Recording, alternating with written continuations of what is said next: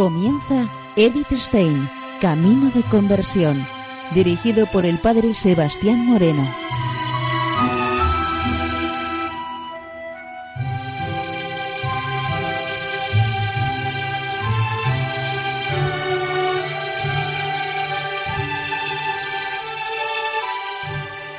Muy buenos días, nos de Dios. Seguimos conociendo a Edith Stein, Camino de Conversión. Estamos introduciéndonos dentro del mes de diciembre y dentro de una semana estaremos celebrando el misterio de la Navidad.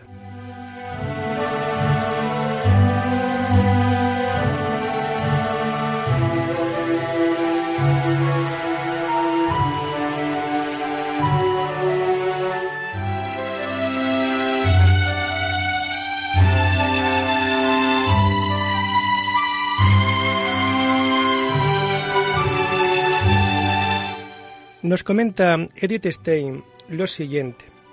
El hecho de que el alma, en la debilidad de la carne, pueda aguantar tan fuerte comunicación sin desfallecer ni quedar a mí la nada, solamente se explica en primer lugar porque se halla ya en estado de perfección. La parte inferior está perfectamente purificada y conformada con el espíritu, de tal manera que ya no sufre el menoscabo y pena como ocurría en las anteriores comunicaciones espirituales. Además, Dios se le muestra aquí manso y amoroso. Él se preocupa de que el alma no reciba ningún daño y protege el natural a la vez que comunica el Espíritu su gloria. Y así el alma siente tanta mansedumbre y amor cuanto poder y señorío y grandeza. Y si fuerte es el deleite, tan fuerte es el amparo divino en mansedumbre y amor para hacerle capaz de sufrir tan fuerte éxtasis.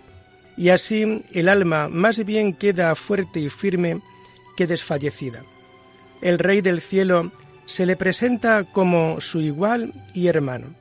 Baja de su trono, se inclina ante ella y la abraza. La viste con vestiduras reales, con los maravillosos poderes de Dios, la envuelve en el resplandor del oro, que es la caridad, y hace lucir en ella las piedras preciosas de las noticias de las sustancias superiores e inferiores. Todo esto pasa en la sustancia más íntima del alma, donde Él secretamente solo mora. Dios mora en todas las almas, en secreto y encubierto. De otra manera, no podrían subsistir porque en unas mora solo y en otras no mora solo. En unas mora agradado y en otras mora desagradado. En unas mora como en su casa, mandándolo y rigiéndolo todo, y en otras mora como extraño en casa ajena, donde no le dejan mandar nada ni hacer nada. El alma donde menos apetitos y gustos moran propios es donde él más solo y más agradado y más como en casa propia mora, rigiéndola y gobernándola, y tanto más secreto mora cuanto más solo. Y así, en esta alma, en que ya ningún apetito, ni otras imágenes y formas, ni afecciones de alguna cosa criada moran, secretísimamente mora el amado, con tanto más íntimo e interior y estrecho abrazo, cuanto ella está más pura y sola de otra cosa que Dios. A este puesto y abrazo no puede llegar el demonio, ni el entendimiento del hombre a saber cómo es. Pero a la misma alma en esta perfección no le está secreto, la cual siente en sí este íntimo abrazo. Pero todavía persiste la diferencia entre el momento del sueño y del despertar. Sucede muchas veces como si el amado estuviera dormido en el seno del alma de modo que no hay comunicación de noticias ni de amor entre ambos hasta que luego parece despertarse. Oh, cuán dichosa es esta alma que siempre siente estar Dios descansando y reposando en su seno. Oh, cuánto le conviene apartarse de cosas, huir de negocios y vivir con inmensa tranquilidad, porque aun con la más mínima motica o bullicio, no inquiete ni revuelva el seno del amado. Porque si estuviese siempre en ella recordado, comunicándose las noticias y los amores, ya sería estar en gloria. En otras almas que no han llegado a esta unión de amor, la más de las veces mora secreto para ellas. No les sienten de ordinario, sino cuando Él les hace algunos recuerdos sabrosos. Estos recuerdos son diferentes a los del estado de perfección. Tampoco son tan secretos para el demonio, ni el entendimiento del hombre como los otros, por no ser del todo espirituales. Quedan también algunos movimientos del sentido todavía, pero en aquel recuerdo que el esposo despierta en el alma perfecta, todo es perfecto, porque todo lo hace él. Entonces, aquel aspirar y recordar es al modo de cuando un hombre despierta y respira. Entonces siente el aspirar de Dios. Por eso dice los versos siguientes. Y en tu aspirar sabroso, de bien y gloria lleno, cuán delicadamente me enamoras.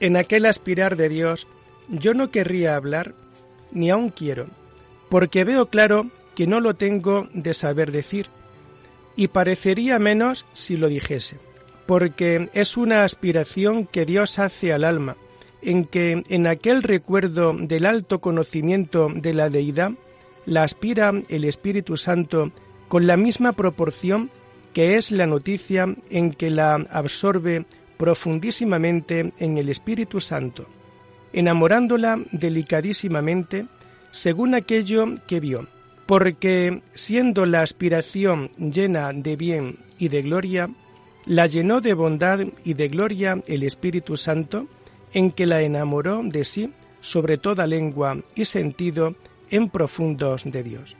Y por eso aquí lo dejo.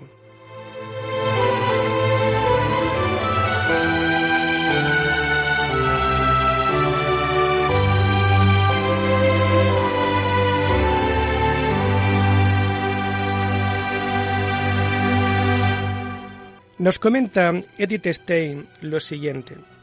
Lo peculiar de la llama de amor viva en comparación con los libros anteriores.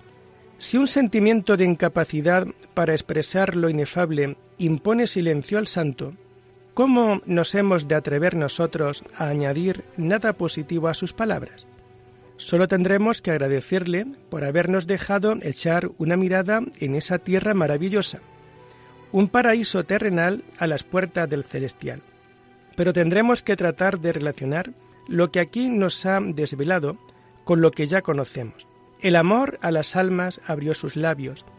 Quiere animarles en el duro camino de la cruz, la senda estrecha y empinada que termina en cimas tan felices y luminosas.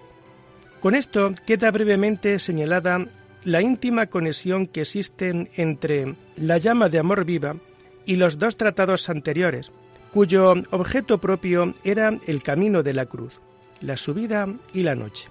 Una confrontación rigurosa de su contenido doctrinal solo nos sería posible si tuviéramos las partes, quizás perdidas o quizás nunca escritas, de esas dos obras primeras. De todos modos, una cosa cabe afirmar, y es que, a la vista de lo que esos primeros escritos anticipan acerca de la unión, tenemos la impresión de hallarnos ante nuevos elementos de experiencia. No hay más camino para llegar a la unión que el de la cruz y el de la noche, la muerte del hombre viejo. Tampoco tenemos que suprimir nada de lo que repetidamente se ha subrayado antes, que el poeta e intérprete del poeta de la noche había llegado ya para entonces a la unión. Pero parece que la unión se perfecciona en la noche es decir, en la cruz. Pero ¿hasta qué punto pueda ya el cielo asomarse? Parece que el santo lo experimentó con inmensa satisfacción solo más tarde.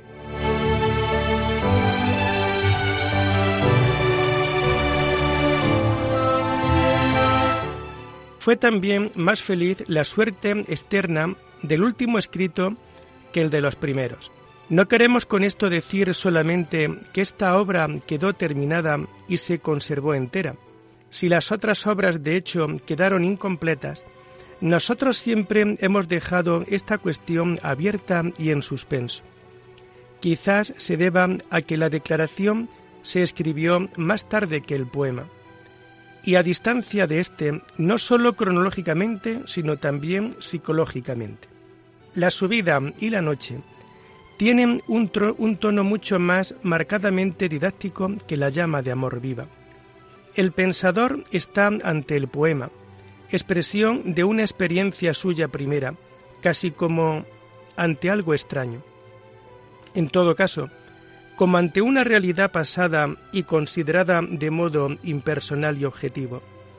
Y el afán por concretar con claridad su pensamiento sobre los conceptos allí encerrados y explicar las imágenes que le sirven de hilo conductor, le lleva tan lejos que pronto abandonará en la subida su propósito primero de explicar el canto estrofa por estrofa y verso por verso, y no lo reanudará sino más tarde en la noche. Por el contrario, en la llama de amor viva, el poema y su declaración forman una unidad. No perjudica a esta unidad el que entre la composición del primero y la redacción de la otra hayan transcurrido algún tiempo. Todo lo contrario, Juan demoró algún tiempo el comentario, porque le pareció una empresa imposible de realizar para un entendimiento natural. Se decidió a cometerla en un momento en que de nuevo sintió encenderse en su alma el fuego del amor, inundándose de luces divinas. Y entonces se le abrió como por encanto e iluminó con más profundas luces lo que antes había escrito. Así resulta natural y nada forzada esa estrecha y lógica hilación de pensamiento entre las cuatro estrofas. La unidad del conjunto sólo se interrumpe por un enérgico razonamiento dirigido a algunos directores de almas ignorantes. Prescindiendo de esto, la obra es de una sola pieza, animada desde el principio al fin por un alto vuelo poético y místico como ninguna otra. De la sobreabundancia de luz resulta una especial peculiaridad de estilo. El santo siempre vivió y respiró en las Sagradas Escrituras. En todas partes y sin ningún esfuerzo acuden en tropel a los puntos de su pluma imágenes y comparaciones de los libros sagrados. Y gusta de escuchar mano de ella para avalar y confirmar con palabras de la Escritura lo que por propia experiencia aprendió. Pero la consonancia de la experiencia propia con la palabra revelada y los hechos de la, historia sagrada es aquí particularmente impresionante. Se ve cómo para el santo todo velo cae y todo se le vuelve transparente para poder iluminar las secretas comunicaciones entre Dios y el alma. Lo que para la vista no ilustrada no pasa de ser un acontecimiento material, el santo lo lee naturalmente como expresión y símbolo de un fenómeno místico. Solo un ejemplo, Mardoqueo, el que ha salvado la vida del rey Asuero, es para Juan figura del alma que sirve fielmente al Señor sin recibir premio alguno en recompensa. Pero ya llegará el día en que, como el mismo Mardoqueo, le pagan aquí todos sus trabajos y servicios, haciéndola no sólo entrar dentro del palacio en que esté delante del rey vestida con vestiduras reales, sino que también se le ponga la corona y el cetro y la silla real, con posesión del anillo del rey, para que todo lo que quisiere haga y lo que no quisiere no haga en el reino de su esposo.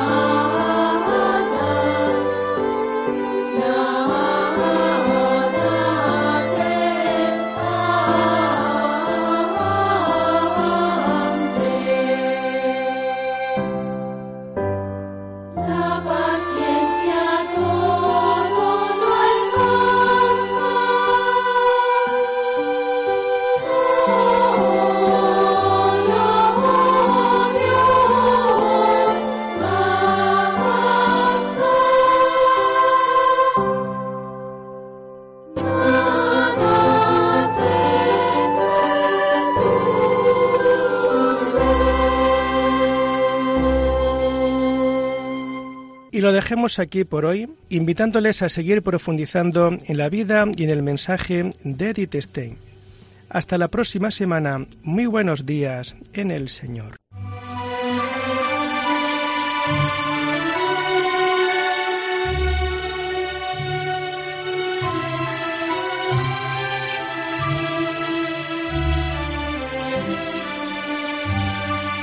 Han escuchado Edith Stein, Camino de Conversión, con el Padre Sebastián Moreno.